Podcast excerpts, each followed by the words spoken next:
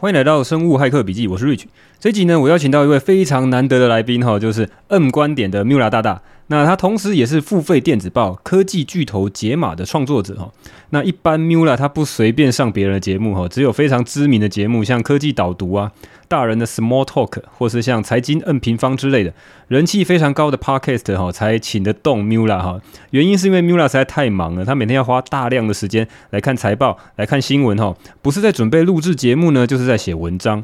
那 Miula 一般呢是一周有三场，大概就超过一个小时的 YouTube 直播，再加上好几千个字的这个科技巨头解码的文章哈，他每周会写一篇。那刚刚这个时间应该是 Mula 才刚刚录完他的这个 YouTube 直播科技 M 头条哈，那录完这个。节目就马上来上我的节目哈，真是非常的感谢。而且呢，Mula 是我知道呢，在台湾里面做知识内容创作的人，产量最为惊人的超级高手啊！Hi Mula，跟大家打个招呼好吗？Hello Rich，你好，Hello 这个生物骇客笔记的各位听众大家好，我是 Mula。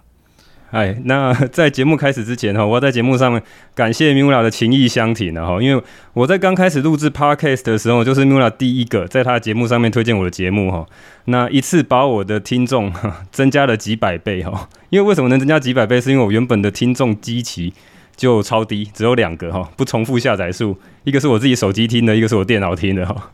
那 Miula 这么忙，为什么会来上我的节目呢？我想只有一个原因哈，哎，这不是讲干话或是心灵鸡汤哈。我是觉得说，像有很多的成功人士哈，愿意来帮忙，比较努力的后辈哈。那因为因为 Miula 来接受我的访谈，摆明就是要把他最珍贵的资源哈，就是他信任 Miula 的听众的注意力哈，送到我节目上面，所以说是万分的感谢了哈。那我自己观察，尤其是在自媒体界，如果同时拥有实力又有利他精神的人格特质的人呢，真的会比较成功啊哈。好，那我们今天主要是找 Miula 来是要来讲说。呃，Miula 这样超高强度的工作已经非常多年了，是不是超过三年了？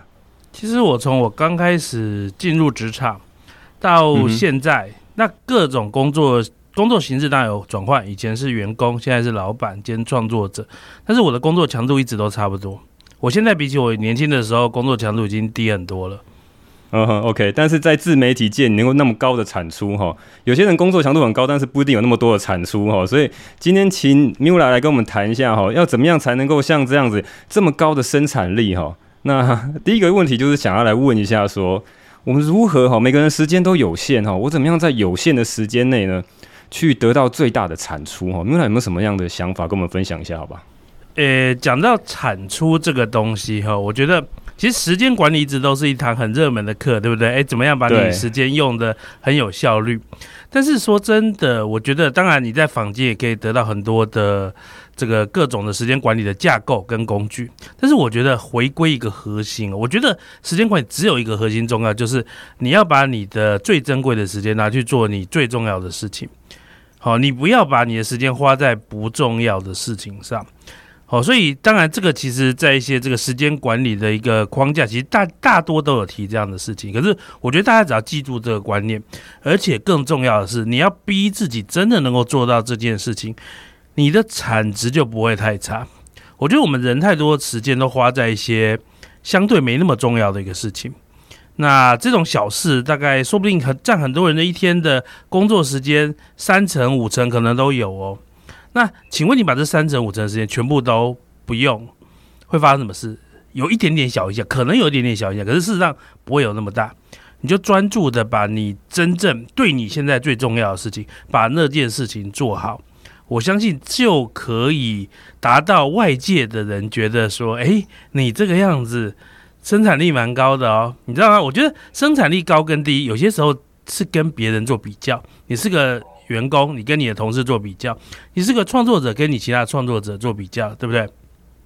我为什么我可以创作？你说我做创作者为什么产量那么高？一周有三集节目，加上至少一篇文章，一到两篇文章，看那一周的状况。答案很简单嘛，因为我会我把这些事情当成是我所有的事情里面最重要的一件事情。所以你知道吗？有很多人都说我要邀 Miula 去演讲很难，我我不太到外面演讲的。我我大概哦，我我之前前几年大概一年就接两到三个到对外的演讲。那其实很多创作者常常常常到外面去演讲，我一年大概也会收到大概二三十个以上的演讲邀约，然后以及像你这样子的录音邀约，大概也有二三十个。哇，这总共五十个邀约里面，我通常会接受的不到五个，也就是说，我不会用这些事情去干扰我的的产出。如果今天下个礼拜，有有两个抉择，是我我能不能正常的出我的三集节目，还是有一个访问某个电视台要去访问？对，因为电视台访问你要时间，对不对？你要花时间准备一些他想要你谈的内容，所以我就会说啊，那电视台我就我就不要了。所以其实我通常只接受那种电视台的那种，他他如果要来访问我，通常都是我有把握在十到二十分钟整理完我要上他节目要讲的东西。如果超过这个，我其实我我原则上不接。所以这个是我我我决定我的工作的重要顺序了，所以我就把我的所有的事情都专注在这个重要顺序上面。那我觉得是这个样子，我觉得这个就是时间管理的，因为我们问的是本质嘛，我们不是问一些方法论。那我觉得以本质来讲，就是你要能够界定。我觉得我们要做取舍啊，你不能每个都想要。诶，我舍弃了上别人的节目，或者舍弃上电视台这些访问，有没有对我有一些些影响？一定有的，不可能没有影响。可是。你要选择哪一个才是你真的要做？那当你做好选择的时候，其实你就很容易专注的把你真的觉得重要事情做完。那当然你一定要做到这件事情啊！不，我跟你讲，太多人在这时间管理的问题是，你好像脑袋知道这个观念，可是你却永远做不到，你却永远做不到。那我觉得那就很可惜。你一定要逼自己做到这件事。好，以上是我的回答。了解了解，那我们刚你有提到一件事情哈，就是说，如果我已经知道这个顺序了啊，而且我已经排定了，然后我也想要去执行，但是有时候你就会觉得很厌世哈，就是这个事情已经做得很腻了，你会 因为你的事情已经很重复哈，你知道你大概都知道怎么做，但是你要重复去做那些事情，会不会有时候你就会想要拖延一下？你会发生这种事情？呃，其实拖延这件事情我倒不太会，可是我可以理解为什么其他人会拖延，因为。我见识过很多人哦，就是有些事情他做到第十次他就厌烦了，有些人做到第三十次他就厌烦，有些人做到五十次、一百次就厌烦。所以我觉得你问到这种避免拖延，我觉得第一个重点是你一定要训练自己把做事这件事情哈变成一种职业道德啊。虽然你可能你可能是为自己工作，可是你把这件事变成一种职业道德，是一种是一种对你来讲是一个很高的一种。荣誉感就是我答应别人要做这件事，我答应我的观众，我答应我的听众要做这件事情，一定要做这个节目，你就把这个东西去内化在你的价值观里面，这个样子你就不会太在意你是不是厌烦了，你知道吗？我跟你讲，人一定会厌烦的，厌烦是人的天性，只是有的人耐受度高，有些人耐受度低。但是当你把这件事情变成一个纪律跟责任的时候，你就会继续做下去。而且你还要有一种心态，什么心态？就是你要能够不断的去转换跟调整自己的思考，什么意思呢？就是说，好，我现在遇到瓶颈，可是你要知道说，你之后还是可以重新在这里获得乐趣的。你重新就是你要你要渡得过你那个低潮，好，所以你用你的纪律，你用你的这个职业态度啊，职业的荣誉感，协助你度过这个低潮之后，你之后其实会 bounce back。那我觉得这是对于一般人来讲可能会比较容易做到的一个方法。嗯哼哼哼。诶，那更是我记得我我听过你一个访谈哈，就是说你今天有三个节目嘛，三档的那个直播，然后这个特性不太一样，一个是科技案头条，然后 New Life，还有这个礼拜五的那个投资好难。嗯，那你会觉得说啊，我今天准备这个东西开始卡住了，卡关了，可能不是想拖延，而是有些东西卡住了哈，那你就会转换一下，你就是先去做其他的事情，做一个这种 task 的这个 switch 哦。你你是怎么样的这个做法？可不可以稍微详细再解释一下？呃，好，我跟你讲，卡关这个东西大概大概是这个样子哦。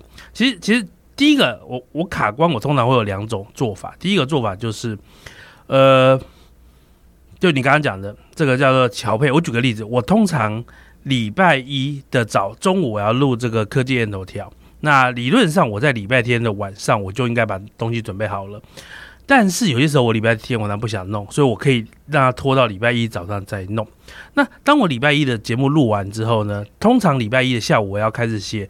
这个这个科技巨头节嘛，当周的文章，可是你知道吗？有些时候我就是会想拖延，因为我觉得这个文章哦，通常是我每周的三个三几个主要工作里面，我我我我自己觉得压力最大。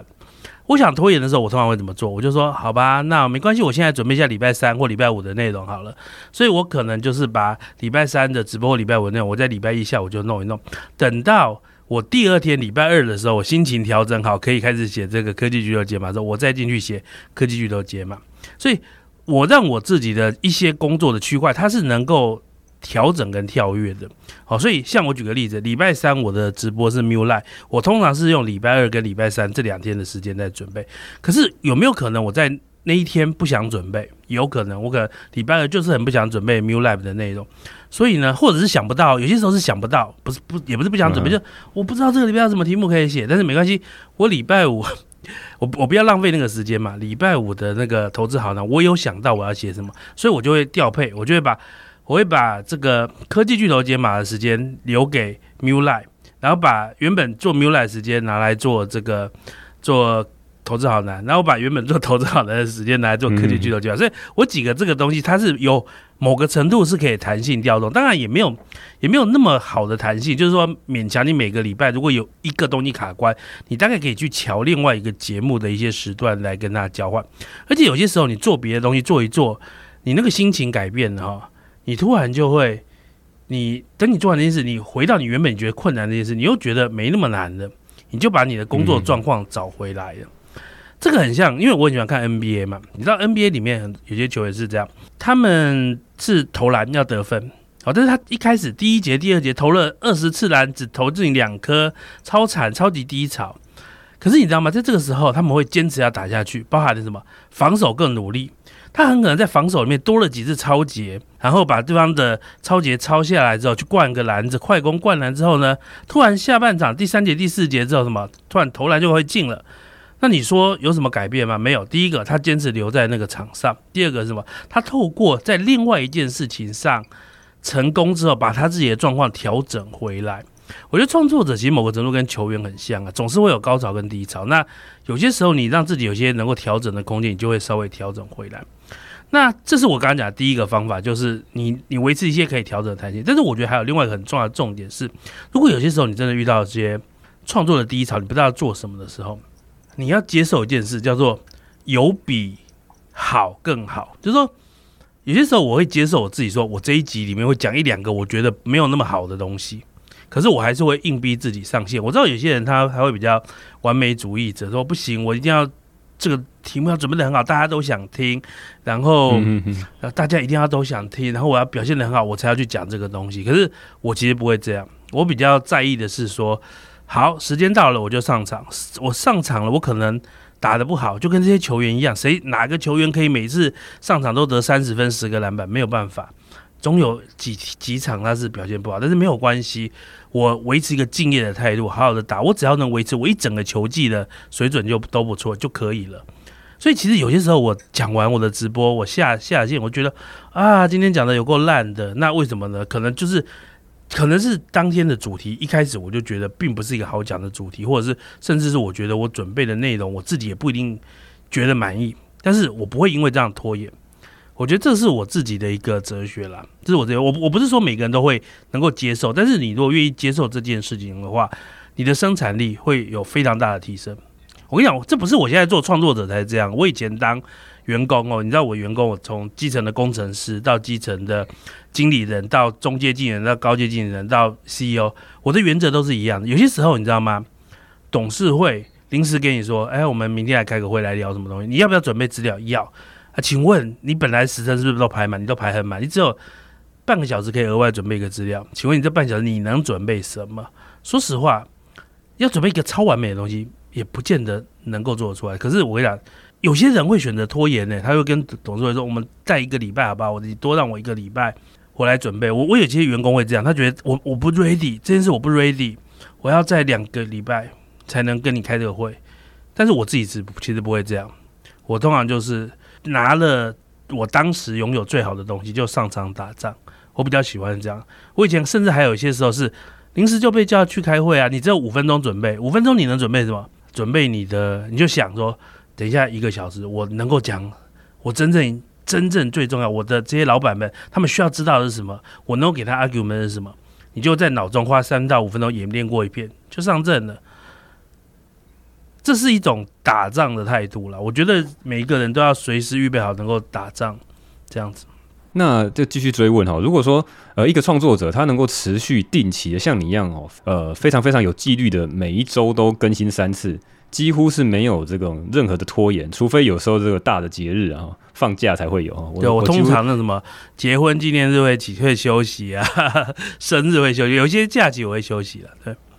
这也是个纪律哈，大家会有个预期说，哎，你有些很大的节日会休息，但是其他时间都是你的节目都是可以预期一定会上架的。嗯，如果是这样子有定期的更新，跟偶尔哈，或是有时候会呃失约，像 像我的节目有时候就会停很久，就是像这样子的话，你自己的感觉会是定期更新有什么样的好处吗？定期更新我觉得很重要，因为你需要跟你的观众或听众建立一个连续性的关系。而这个连续的关系，你没办法定期的话，其实非常难建立。你就想嘛，你去你办公室楼下的便当店去买买个便当，你喜欢吃他便当。可是呢，如果他他不是周一到周五每天都开，他周一到周五随机随便选个一天两天开，你就会觉得很烦，你知道吗？今天到底要不要把它排进我的午餐计划？你不知道。偶尔你可能真的会偶尔会买，可是你很难变成他一个长期的顾客。所以你要可预期感是非常重要的。所以，即便是说他有时候这个突锤，这个便当店有时候突锤一点点的小小的不少，哦，对啊，那没有关系啊，那那是没有关系，对。好，那这个拖延这个话题哈，我觉得很棒，我学到了很多。那再来，我想问一个问题哦，这个有点偷偷偷渡这个话题，就是我在讲到说如何去面对重大的挫折。那我们这边现在挫折，如果是在讲这种自媒体的这种产业的话哈，其实也没遇到什么多大的挫折啊。但是我其实是之前在听呃其他人访谈 Miula 的时候呢，有提到。呃，Miula 曾经在投资上面有遇到一个很大的挫折，那因为这个挫折，所以他才呃，所以你才这个痛定思痛，开始去很认真的研究一些事情，反而是一个很大的转机哈，让你这个投资的哲学，跟你未来这个做事的方法，跟投资不应该这个所谓炒短线或用开杠杆的方式来去想要赚快钱哈，变成这个投资哲学整个的建立哈。那我听到这故事蛮有启发的哈，那可不可以再稍微聊一下？你觉得如果真的有些人遇到一些很重大的挫折哈，这个真的是不管是赔钱啊，或是这个事业上面投资的一些东西，然后不如预期，该怎么样面对哈？在尤其是这种心态上面，我当然知道说站起来，人要站起来，但是事实上当下的时候心情很挫折，怎么办呢？好，其实我觉得回头看挫折，我觉得。大多数人其实人生都应该会遇到一些挫折啦，但是我如果从后照镜来看的话，其实我觉得我人生遇到的所有每次重大的挫折，它对我的人生都让我变得更好。好，我我我通常在越大的挫折学到越多的东西。我在投资上面遇过一次非常重大的挫折，大概是从从两千年到二零零二年的两三年的的算是比较新手投资人那两三年，我其实是很惨的。然后我在职场上也遇过几次重大的挫折，我连创业之后我都有遇到一些挫折，但是我觉得每一次挫折，哇，都都替我带来，我觉得我不是要心灵鸡汤，你知道吗？但是我觉得我人生最大的成长都是来自于这些挫折，因为有了挫折，你才会根本性的去修正、调整、提醒自己，我要怎么做、怎么改变。好，那如果你现在是一个遇到重大挫折的人，要怎么样度过呢？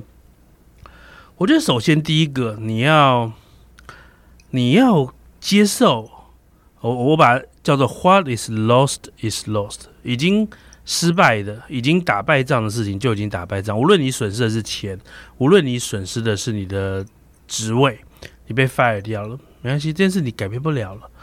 你损失了五百万 all in 在某一某一个股票上，结果它倒了。呃，零零哦，归零。你你币圈，你之前买的 Luna 哇，一百万、两百万、五百万放 Luna，现在归零。好，你很痛，没有错。可是第一个你要接受这些东西不会回来，这种东西在经济学叫做沉没成本。然后你要接受这件事。当你接受这件事情的时候，你比较容易去转移你的焦点。你的焦焦点应该放在我下一步要做什么。你要你要把你的焦点放在我下一步要做什么，而不是。天哪！早知道我去年没有做这个决定就好了。天哪！早知道我上个礼拜没有做这个决定就好了。你你只要把你的焦点重新放在说，我的下一步是什么？所以我常常讲哦，其实第一步先接受接接受接接受，并且承认你的挫折已经发生了，而且已经损失的东西无法再改变。不管你损失的是什么，有些人的损失是我刚刚讲钱嘛，有些人是被女朋友甩了啊，被男朋友甩了，另外一半外遇、离婚，对，这件事不会再改变了。你你这几十年、十年、二十年的时间也不会再改变，接受它，然后呢，不要逼自己去想旧的事情了啊！你知道很多人喜欢回忆回忆这个他自己的痛苦。嗯然后沉溺在自己的痛苦，纠结于痛苦。这个哈，说真的，我觉得有些时候，或许如果他今天听到我们这一集，他会他会说：“好了，你就算跟我讲，你就算跟我讲这件事，我也不知道怎么办，我就是会沉溺在这个痛苦。”说真的哈，这个不是我一个人随便在 podcast 上面讲个几句话就能够帮到他的啦。但是我只能说，我觉得如果你做得到，或者是你至少该努力去做，是什么？把你的焦点放在下一步。你去重新聚焦，反正你都已经失败了嘛，所以你也没有什么额外可以损失的，那你就去想你的下一步是什么。当你把的你的时间、精力、精神都放在下一步的时候，你就比较少时间去回忆那个痛苦跟挫折，你就比较容易再起啊，对不对？你把你的时间都拿去回忆这件事情对你造成伤害，其实对你的下一步没有太大的帮助。我的看法。诶，那 Miula 你自己你自己真的遇到的时候呢？呃，真的能够很快的转换吗？还是中间有什么样的过程？你会先去打个游戏吗？还是做什么？打游戏哦，我通打游戏，我其实我我在我通常在什么时候打游戏？我通常在需要忘记一些现实的事情的时候，我去打游戏。因为打游戏的时候，你就就会忘记外界的事情，你就可能哎玩个那个什么文明帝国啊，突然就一天就过去了，怎么搞的？好，但是。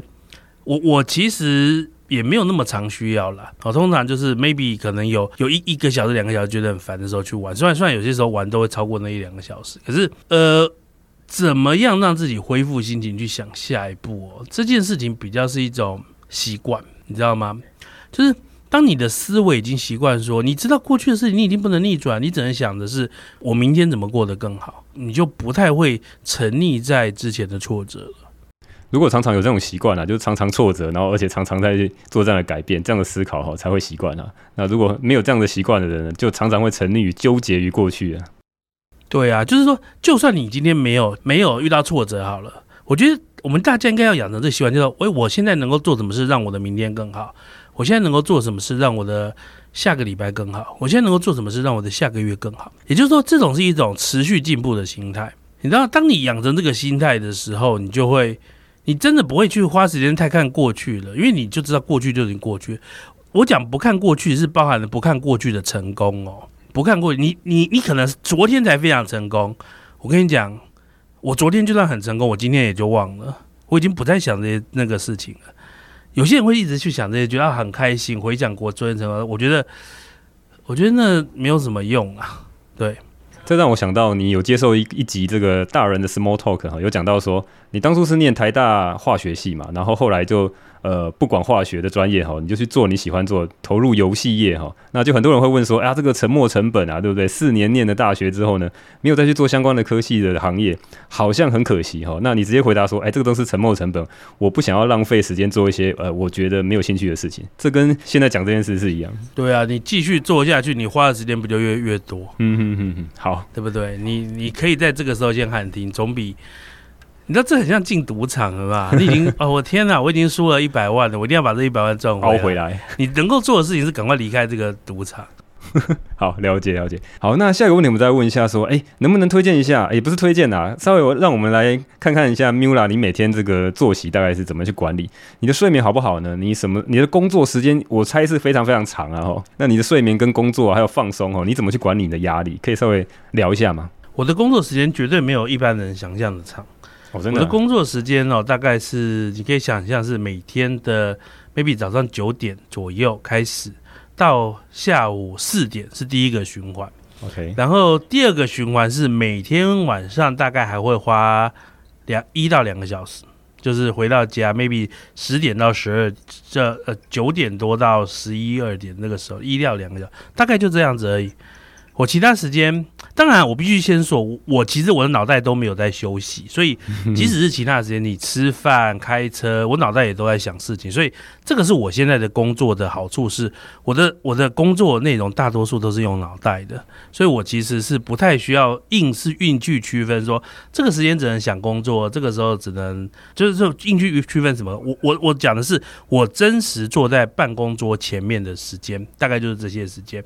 那这些时间是我很专注要把一些东西产出来的时间。其实你看，这比起我年轻的时候，那个时候我每天九点开始工作到晚上十一、十二点，中间都没有休息，其实已经强度其实低蛮多的，所以我觉得还好啦。对，我没有觉得我的工作强度非常非常的高。可是你的脑袋一直在动，对，所以你会觉得我生产力高，其实主要是因为我很专注。OK，我很专注，注，对，我不会让很多杂事去应付我。你知道我专注的程度到什么程度？就是。我我我前前大概两三个礼拜前我就发个抱怨，不能抱怨，我在脸书上，在我个人脸书就发发一个。有些人说我是炫耀，但我不是炫耀，我我是觉得这样没有很好。但是我在四月份，我我有两个礼拜我完全没有回 email，所以那两个礼拜有很多。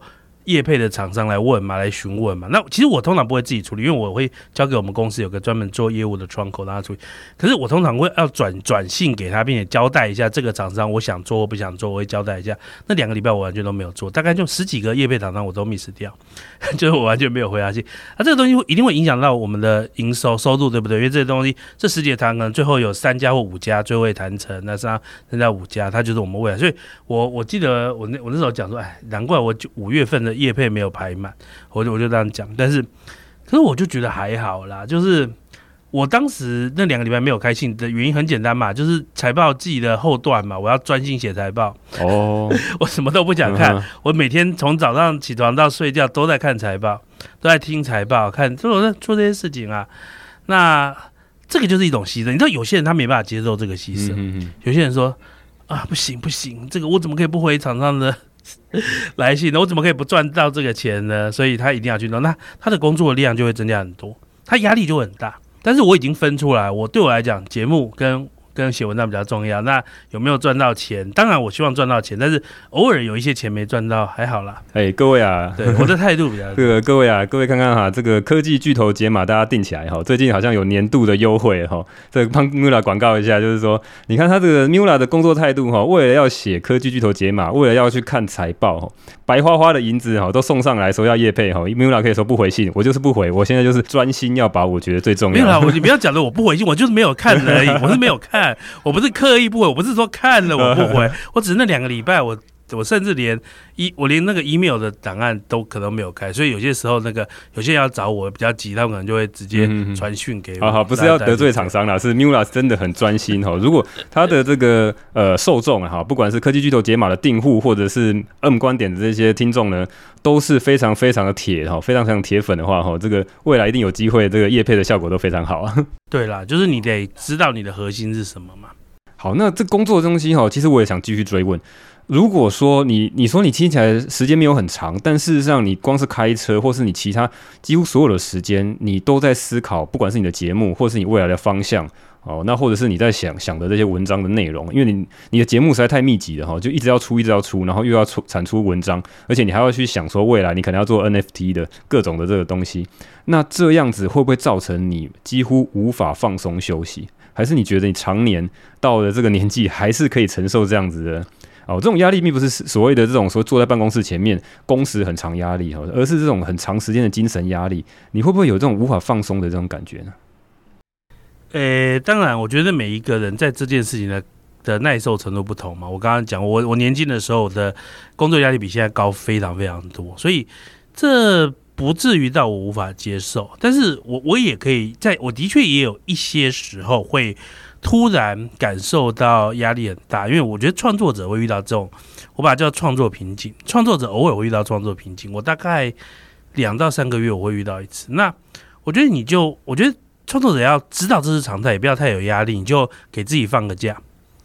我是偶尔会给自己放个假，所以你会看到我可能会预告说，我下个礼拜没有哪个直播，那那个那个时间可能就是我要放假，或者是另外一种是我节目还是照出，可是我其中一天就完全完全放假，就类似说我礼拜一、礼拜二、礼拜一、三、五都有节目嘛，礼拜一原本我礼拜一的这个中午直播完之后，下午我应该要开始写科技巨头解码东西。但是我后来就说，我我我些我有些时候会说，好，我今天下午放假，我今天下午要摆烂，摆我的摆烂也不是摆烂，我的摆烂就是看一看文章，看一下书，然后做一些不一定要直接跟工作产出的东西。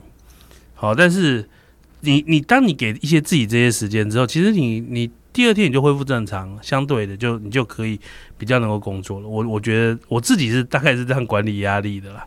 等于是说这种很静态的管理哈，比较说没有那种很，比如说真的跑去度个很长的假啊哈，就是偶尔休息一下这样子。我没有喜欢度很长的假啦，因为其实我我喜我还蛮喜欢做我现在做的事情。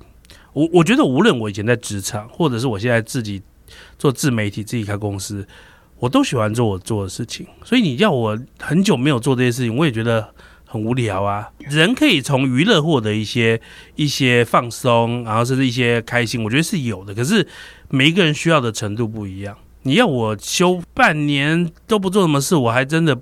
我只我只会做的是再去找另外一件事做而已，我只可能再去找另外一件事做。如果你不准我半年拍节目，那我可能就来，那我这半年来来做个 NFT，我这半年来写个程式什么，我就会去找另外一件事来做吧。这个东西就是其实一开始就要选对战场哈，就是说你要选到你真的喜欢的，不要去啊做一些哦本来就好像不喜欢的，然后长时间凹在那边浪费时间。如果是你真的很喜欢东西，你就会觉得啊这个很久没做哦，好像会有点不舒服，很想开始做哦。除了工作以外，你睡眠好不好？你工作到十一二点，你是真的有在产出写文章嘛？好，写到十一二点，看看资料写文章。好，晚上你会工作到很晚，那你这样子会不会影响你的睡眠？我现在的睡眠状况已经比以前不好很多了。哦、我我这样讲应该这样讲的。我我我年轻的时候，我每天都我刚刚讲我工作会到十二点嘛，十一十二点。那十一十二点之后，我没有去睡觉啊。我年轻的时候，我接下来是打电动，打电动，我打电动会打到四三四点左右。然后九点在工作。我年轻的时候一天大概睡四个小时，哦，也大概睡四个小时。但是我现在哈，我一天如果睡少于七个小时，我白天后来会累，我没办法撑得住。嗯，所以我现在尽量让我每天可以睡到七个小时。OK，但是睡眠品质都不错。呃，也有一一度没有睡很好。其实我记得大概两两年多前那个时候，两三年前那个时候，我有一阵子是那个。那那阵子我我有阵子有失眠啊，是那种那那个叫什么？那个有个专有名词，我有点忘记了。反正就是要要去看这个精神科，要开药，然后开一些镇静镇定的，然后一些睡眠的药。大概吃了药吃了也一年吧。哦，他焦虑吗？还是怎么样？啊，那叫什么？神经失调？自律神经失调？自律神经失调？OK，自律神经失调，很多人都有，尤其是高压力的跟脑力工作者。那个时候我就是因为。那个时候有一个有一些想要做的专案要推出，然后压力很大，所以所以所以后来就大概差不多一年之后，我就慢慢就好了，大概是这样。哦，OK，好，那这个作息问题大家就聊到这边。好，我们在下面聊一个呃另外一个的题目哈，叫做我们怎么样去吸收资讯。好，因为 Miula 的这个节目跟他工作内容呢，很大部分的时候都是在看这个世界上很多不同的资讯。到处来的各各种的资讯，资讯爆炸的时代哈，我们怎么样去看看怎么的怎么比较好的去吸收资讯，跟拿这些资讯来做决策？也最重要就是我们读到资讯之后呢，我们怎么转换哈？怎么样读懂里面的一些洞见哈？然后呢，我如果要来做一些决策，像比如说投资，你就是要决定啊什么时候要买，什么时候要卖，或者是你是不是？哦，要这个市场的这个，比如说总金现在到什么程度了？然后现在个股该该做什么样的决策？哈，在做这种重大决定哈，我不知道这个买股票算不算重大决定哈？是不是有一些思考的框架哈？有什么样的帮助我们会比较好做决定的方式呢？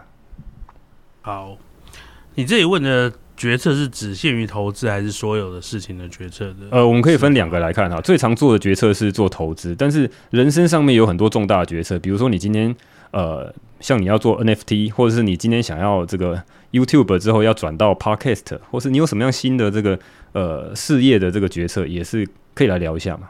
好，先讲投资哦。投资我觉得一个决策的核心的关键大概就是。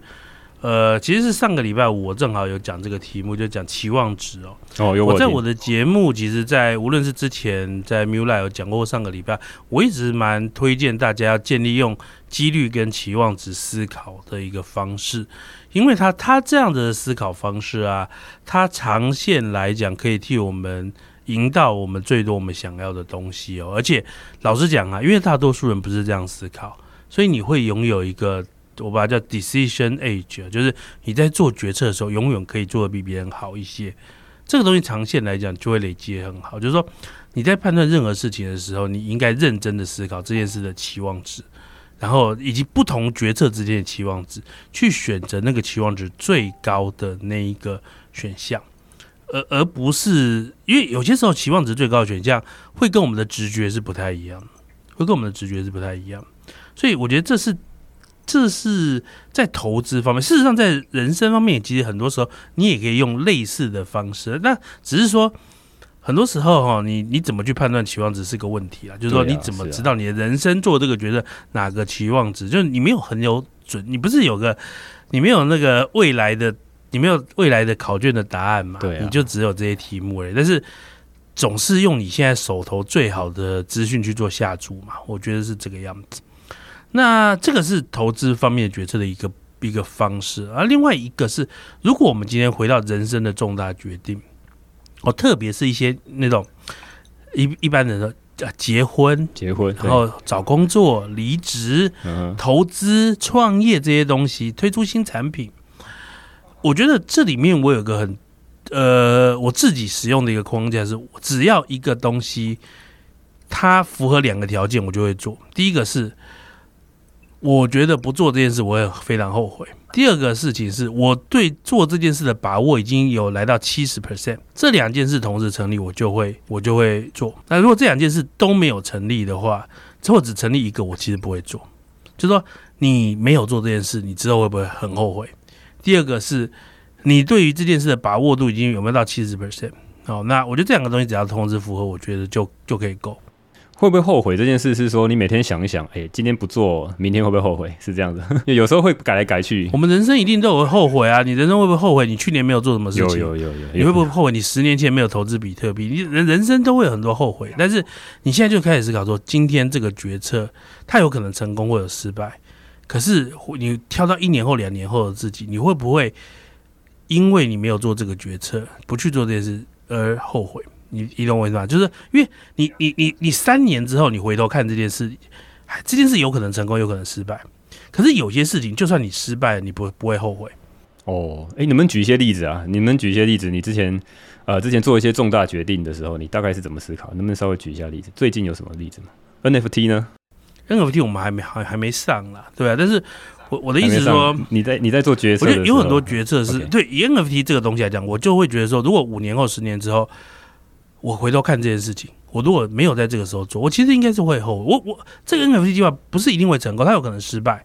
可是五年之后，我会想说，在那个时候，我本来就应该跳进去这个事这个地方去做，然后去做这个事情。我会不会没有做？我因为没有做而后悔？我觉得一定会。NFT 我没有做会后悔。或我回到我职场的第一年好了，我回到我职场第一年，我当兵退伍的之前，我那时候在思考说我要进什么产业。那个时候我有两个选择，一个选择是竹科。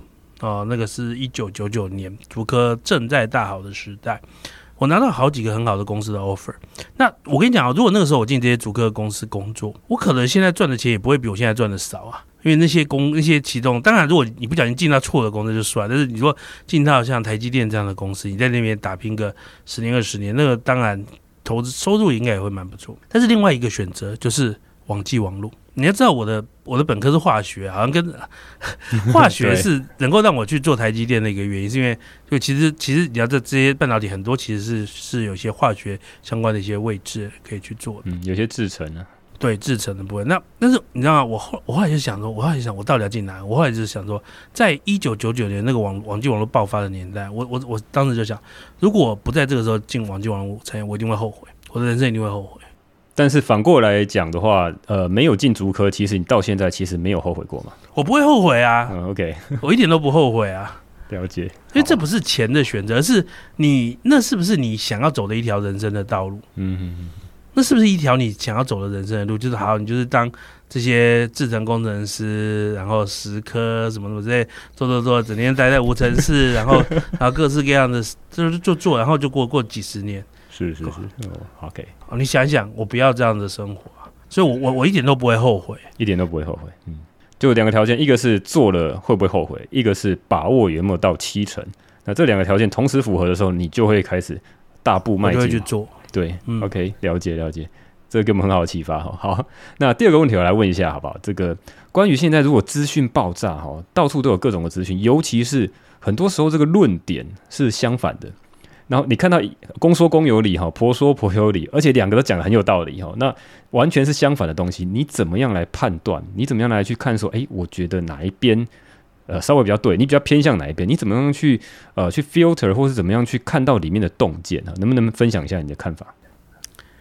诶，如果其实这社会有的确很多时候有些议题问题都是两边极端对立的，而且两边可能都可以讲得有点道理的感觉嘛，对不对？我觉得你要你你有几种选择，第一种选择是你你不一定每一个事情都要做决定，对，有些事情就是好啦好啦，这个事情太难太困难了，那我就不说谁对谁错，我不要选边站。如果你想选边站，如果你想选边站，我觉得这里面最关键的一点是你要去找第一手资料，你必须不要用两边的所谓的专家的人他们所讲的东西来直接做判断，你必须去找第一手资料。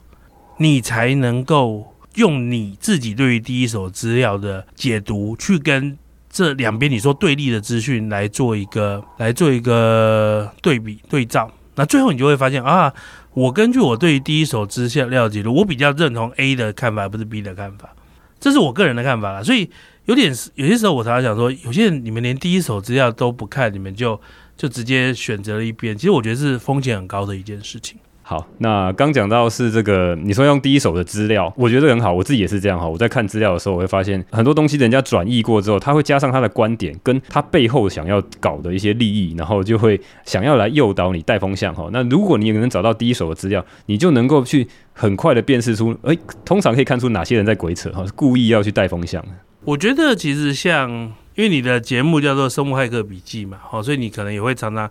需要看一些这些啊，哪个哪个成分对身体有什么帮助或什么之类的，或者是以现在这个疫情的状况，很多时候网络上会充斥各种奇怪的讯息，说，哎呀，吃什么什么东西有对这次 COVID 有效啊，或者是吃什么什么没效或什么之类的。而且很多时候他们两边看起来都是专业，两边都是医生在讲，哎，嗯，那答案到底是怎么样？答案你就去找第一手的资料啊，而且如果有些第一手的资料彼此有冲突。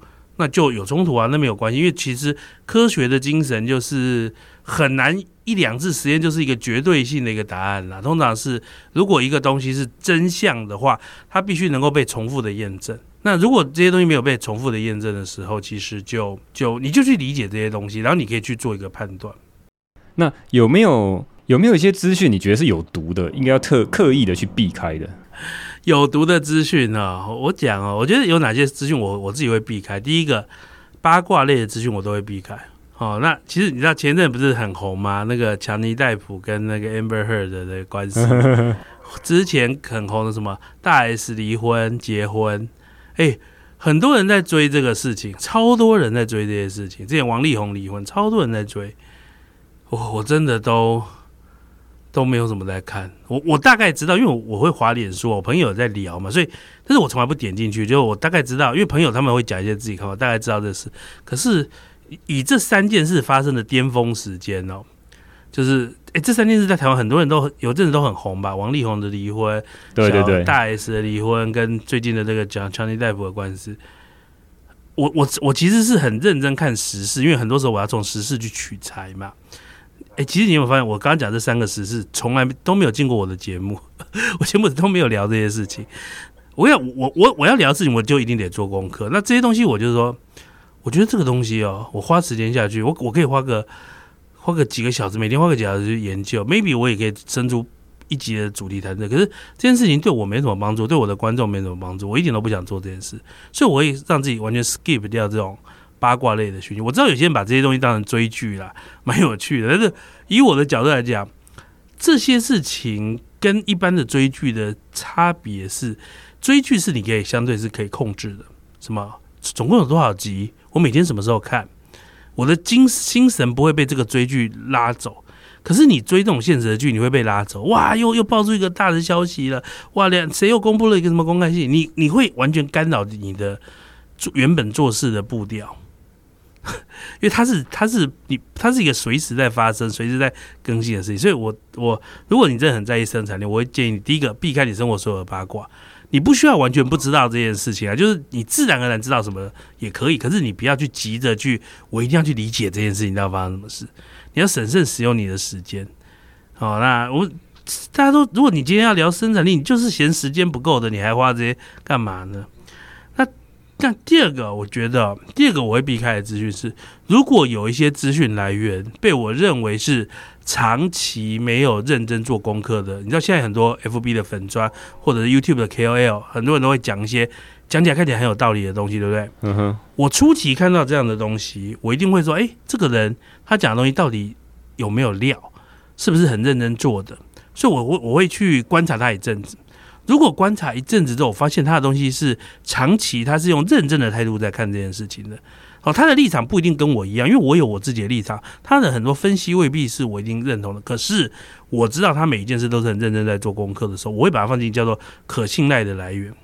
那有另外一种人呢，是就算他的立场跟你一样哦，可是你发现他每次讲的东西好像都不是很站得住脚，他似乎没有研究过我们刚才讲的这些第一手的资讯。我就会把它当成是一个不做功课的来源。那这些人原则上，我我后来就完全不会，只要看到他们从他们来的，我都采取不信任的态度。嗯，我不是要，我不是说我我说他们的是错，而是他的东西完全不会列入我的参考架构里面。了解了解，因为有可能有时候对，有时候错，根本没办法分辨。对，一定有些时候他对，一定有些时候他错。但是如果他长期不做功课的话，我觉得他是一个，他是一个对你来讲是一个杂讯而已。因为我们我们为什么要依靠资讯来源？就是啊，我知道他每一次都有做功课，所以他的资讯我可以相信的程度很高，他节省了我的时间，对不对？就是这样子吧。那如果这个东西，这个人就是没什么信任度，那那何必参考他的呢？我不知道 Miula 你有没有分享过？你真的觉得呃，长期觉得资讯很很可靠的来源，有没有什么前十名？没有，我没有分享过，你没有分享过。或许哪一天我会分享这个事情，现在也没有分享这种东西。我在这边跟大家这个我的听众哦，有个请求，能不能给我前三名？如果可以的话，我这一段就就录进去，不然我就剪掉。我要想一下啦。好，我要想一下啦。其实像举个例子，像国外的资讯在 Twitter 上面。我就 maybe 我追踪了大概二三十个，我觉得很可靠的，就是产业的或者是政治方面的一些领袖。我我我觉得这二三十个是我是相对觉得很可靠。所以你要问我哪些资讯来源是可靠，事实上，我就是看这些人嘛。这些人就你要分是哪个来源的资讯，哪不哪一个题材的资讯，创业领域哪几个人是关键，然后加密货币哪几个人是可信的。对不对？那如果是一些这个法律的分析、政治的分析，哪几个人是可信？我觉得大概这个是要分的，所以我很难说有谁是谁是可以什么前三名。好，那这个题目大家就聊到这边哈。最后一个问题啊，好，来请问一下哈，我每一集请来宾来都会想请他们来推荐最近用过哪些东西是好物哦，好物推坑哈，一直在用或是曾经用过的哈，最好是万元以内啊，但有些人会超过，那也没关系哈。Miula，你有没有什么东西可以来推荐好物推坑？最近啊，我可以最近的时间可以拉长一点嘛，就就是最近几年 啊，没问题啊，一直在用的可以，最好是这种一直在用呃重复回购那种。应该应该对，应该说哈，我我自己哈，如果今天是一个一个。一个很想要增加生产力的人会觉得说，他人生要买哪些东西可以增加生产力？我有几个东西推荐。第一个是这个电子书的阅读器，我非常推荐买电子书的阅读器。它对我的、哦、哪一种哪一种哪一种 随便啊，每一家都可以啦。每一家都我我之前有跟那个读墨有合作，所以帮他们打个广告。好，读墨好。现现在已经没有合作，我们是去年跟前年都有一档业配，现在没有。但是我我一直持续用它的机器，我还蛮喜欢的。然后我觉得电子书阅读器能够帮助一个真正想要认真从书里面学习的人的帮助是比纸本书高很多的。所以我觉得这种。我的习惯现在已经完全转变了。我以我以前是一个非常喜欢看纸本书，我一直觉得看纸本书才叫看书。可是我这两年我已经完全所有的书都跑到电子书了。对，我觉得是它才是能够真正帮助我非常快速的吸收、吸收、截取、学习的一个方式。所以纸本书对我来讲只剩下一种 feel 而已，feel 而已，就是偶尔偶尔要有重温这个古代的一种。古代，不是我年轻的一种怀旧风的时候，我可能会看一下纸本书。可是可以的话，我都看电子书。我我我后来认知做什么事？我书柜啊，我的书柜里面纸本书有超多本的，可能有上千本。我后来就把一些里面我真的觉得很经典的纸本书，我就重新买它的电子书。哦，为什么？因为我 对，真的，我就重新买它的电子，所以我很多书我其实同时有纸本跟电子。我跟你讲，我相信五年以后，我应该会把我家的书柜全部都丢掉。哦哦，我觉得，我觉得有些人做不了这件事情，有些人会觉得这是一个记忆。我觉得我做得了，我可能会留一个书柜，留一些我真的觉得我想留的纸本，但其他的我可能会丢掉，因为这是一种 断舍离啊，要跟过去的自己告别。所以一个东西是电子书，第二个是软体哦。我非常建议所有的人都要找到一套很适合自己用的笔记软体。我觉得笔记软体是一个非常重要的生产力工具。啊，我自己现在同时用三套：Evernote、Notion 跟 Roam。啊，而且我都是付费的，所以其实我同时付费买三套软体。那我同时做这三套是的原因是。我今天临时要乱记记东西啊，或者是我因为我 Evernote 用很久，所以我很习惯用 Evernote，所以我用 Evernote。我今天如果是一个要有比较系统性的创作，我会用 Notion，因为 Notion 其实我觉得它的一些结构很容易做创作。像我现在在写一本新书，我现在就在 Notion 里面写。那我在记，我把 Wrong Research 当成我的第二大脑。所以我把我任何的思考的延伸跟记录就都放在 Wrong Research，所以我同时用三套笔记软体，就是该用什么的时候用。我举个例子，我举个例子来讲，像我上个礼拜准备那个期望值的这个内容，我准备这个期望值的内容呢，我我我一开始在 Evernote 写作，因为它是一个即时记录，我就把我想法都记录下来。接下来呢，我在 Evernote 做完之后呢，我想说，嗯，这个内容哦，未来说不定可以搬到我的书里面。所以我就把这边这边的那种 copy paste 到我的 Notion 里面，然后呢，我希望把我这一段的创作永远被记录起来，所以我又把它搬到 Roam Research，变成一个我的大脑，我的一个外部的一个大脑，所以他就会扮演不同的角色。那只是很不幸，他需要付三次钱呐、啊。但当然，他因为他是免费版，提供的功能都很有限。可是我认为这些笔记型软笔记软体对我的帮助，事实上是蛮大的。呃，我自己也有用那个 Notion。然后我现在准备都在 Notion 上面。对啊，其实 Notion 是我跟你讲，Notion 跟 Roam Research 的差别是，Notion 是很结构化的，Roam Research 是很随机化的。我我不知道该不该叫结构化，非结构化好了。所以我跟你讲哦，其实 Roam Research 比较适合当我们的人类的第二大脑哦，因为我们人类的大脑的记忆是用连接的，不是用目录的。Notion 是目录型的，你了解我的意思吗？就是我举个例子，我今天跟你讲一讲，我们有些生产力的东西。也有一些投资的东西。那请问我们这一篇的记录到底是生产力的东西，还是还是投资的东西，还是健康的东西？可能都是。所以它理论上，它在我们的大脑的连接，如果你要把它记录下来的话，它应该跟这三个区块都要有连接。这个就是 Roam 的一个架构，Roam Research 的架构。但是这个 Notion 是比较。就就我来看法，我觉得它它很多功能的确是蛮好的。它它在一些创作一些东西，像我我现在我的那个科技巨头解码的白皮书，我们也是全部都是用 Notion 写的。对啊，嗯哼哼哼，那个 Wrong Research 我是没有用过，因为我听过那个科技导读，他那个他有推荐嘛，哈，那个 Michael 他有推荐。那我自己有用另外一套，我不知道是不是很类似，叫 Obsidian 哦，它也是一个哦，对，就它它就跟 Obsidian 很像，就很像。Roam Research 要付钱嘛，Obsidian 是开源的嘛，就不用钱嘛，就是差别就是这样。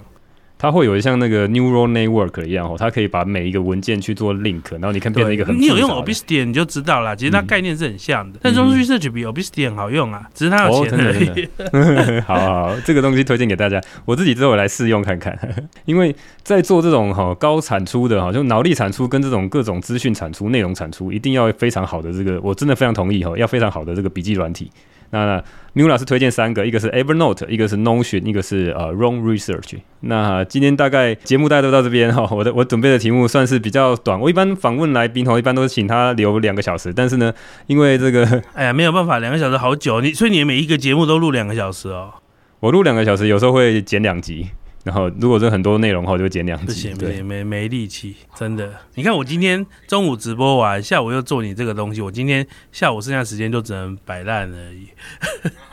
因为我今天的工作能量，四点前的工作能量已经用完，所以我接下来就只能用那个晚上的两个小时的时间来工作。真的非常感谢哈，真的是我很少遇到对我这么好的人哈，这么照顾这个后辈的人，谢谢你。好，那今天节目就到这边了，谢谢 Miula。好，不客气，不客气，谢谢 Rich。那我简单来做一个总结，在总结之前呢，我还是义务来帮 Miula 广告他这个付费电子报《科技巨头解码》的年费优惠哈，现在有一个又一个大特惠哈，年度优惠，在六月二十九号之前呢，由原本年缴一千八百元，现在是优惠一六八零元哈，而且未来每年的续约都会维持在一六八零，不会涨价。现今这个高通膨的这个年代呢，Miula 给我们一个抗通膨的优惠订阅哈，不但抗涨，而且呢年年都有这个优惠价。那如果你还不清楚科技巨头解码这个电子报的内容的话，我这边也稍微来简单聊一下。因为 Miula 呢曾经担任过和信超媒体矽谷 CEO 哈，是一个游戏公司的这个总经理哈。那所以呢，他会以这个公司经营者的角度呢，用很高的商业视野与格局来去分析美国跟中国各大科技巨头公司的商业动向，以及它未来可能发生的科技趋势哈。好，所以呢，如果你刚好有在投资美国或中国的科技巨头的股票的话，你可以考虑来入手这个优惠价，或者是说你只是想要了解这未来的科技趋势哈，了解这些科技巨头到底怎么样去改变我们的生活哈，怎么样未来的趋势发展的话，你也是可以考虑来订阅这个科技巨头解码。好，那今天呢，Mila 跟我们聊到这一集呢，主要是在谈如何有超高的生产力。那最重要的事情是。不是想说要做的更多，也不是想说在有限的时间内想要挤进更多的工作，而是要把时间留给最重要的事情哦。那关键就在于取舍两个字上面。Miula 在这点其实可以说到做到了极致哦。虽然大家都可以说啊，我要取舍哈，我要把最重要的 priority 最高的优先权呢排在最前面，最重要的事情我要先做嘛哈。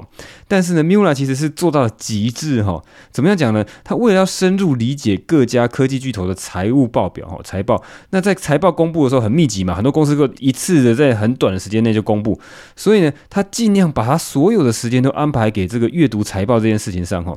他只为了给他付费订阅的用户最棒、最深入分析的内容哈。他做到多夸张呢？在那两周，完全不去打开 email 来收信哈，导致有很多这个想要找他做业配的厂商哦，他在做广告嘛，他在他的这个 M 观点上面有很多的付费广告哈。那不像我这节目哈，目前还没有人来下广告哈。所以呢，Miula 宁愿冒着哈可能少接几个业配广告的这个风险呢，还是要专注于去打造最高品质的内容哈。也难怪了哈 Mula 其实很长时间能够大量产出高品质的内容呢。以他现在目前科技巨头解码付费订阅用户哈，已经超过八千多个人，应该是在这个方格子内容平台上面的销售冠军的商品。好，那第二个我们聊到拖延哈，那 Miula 提供了几个方法哈，刚好我都可以拿来用哈，有点像是一个资深的学长哈，手把手教我怎么去做 Podcast 然后啊，不好意思各位，虽然我知道大家都没在录 Podcast，但是多少你可以学到他一些精神哈。那第一个就是你怎么样去避免拖延哈，方法就是说你要有敬业的职人精神哈，把自己在做的事情当成一个非常神圣的职业哈，严肃的看待自己在做的事情，尽力做到这个纪律哈。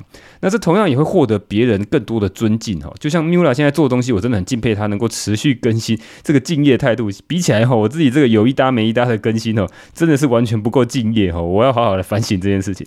那第二个事情是要尽量去避免拖延的方法呢，就是就算你状态不好。你还是要坚持留在战场上面哈，一件事情卡关呢，想办法去做另外一件事情来获得一个小的成功啊，也许之后回过头来，你整个状态就回来了哈。他举个例子，是 NBA 的这个球员哈，呃，即便在 NBA 的比赛前面一二节哈，手感不顺，怎么投都投不进哈，他还是尽力的留在场上哈，想办法呃尽量的去做防守哈，那后面第四节的时候，可能整个状态就回来哈，可以开始这个大量的这个得分。好，那第三点呢，避免拖延的方法是说，其实这个方法我在节目之前也讲过好几次哈。它主要的精神就在于说，完成比完美更重要哈。这个道理我老早就知道，但实际上呢，在做的时候，我常常会觉得说啊，我做的这事情好像不够好，录的不够好哈，准备的不够充分哈，所以就耽误了哈，拖延了我完成的时间。所以我之前常常会耽误一些我上架节目的时间哈。所以那这一集呢，我强迫我自己哈，录音完完成之后的第二天，我一定要上架哈。这个现在是立个 flag 哈。我们录完音，我们录音的时间是六月十三号的下午哈。录完这个，Miula 在录完中午的这个这一集那个科技。按头条之后呢，就来上我的节目哈，所以我希望在六月十四号的早上，我就能够把这集节目上架哈。先求完成，再求完美哈。好，那再来就是我们谈到挫折的管理哈。，Mill 认为说呢，如果你要去面对挫折，你要去习惯它哈，你要习惯于挫折之后呢，不要纠结于失败的过去。果断的去抛弃这些所谓的沉没成本，立刻专注当下与未来能够应该要做的事情哈。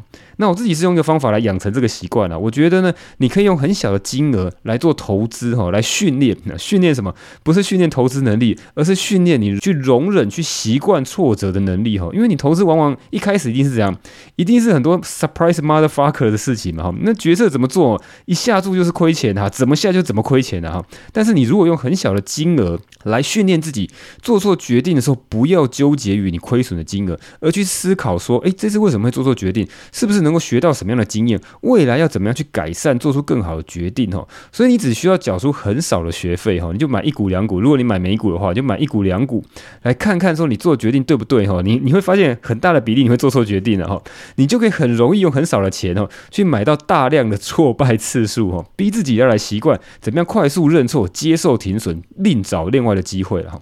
好，那再过来我们讲到说，如何去做一些重大的决策哈，你可能是要转职，你可能是要考虑要不要创业哦，考虑要不要出国哈。那 Miller 提出他自己的方法哈。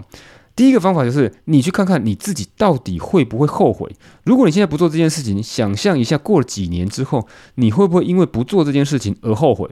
那第二个是是看看说你有没有七成的把握哈，百分之七十的把握可以把这件事情做好。如果这两点都是 yes 的话，那你这件事情就应该要去做哈。那想想看啊，我之前当初在录 podcast 的时候，好像也是这样哈。我决定要开始录的时候呢，我在想说，我如果今天不做这件事，我会后悔，因为当时我觉得说我有十成把握啊哈，我幻想我一上场就可以大捞一票嘛哈，那业配接不完哈。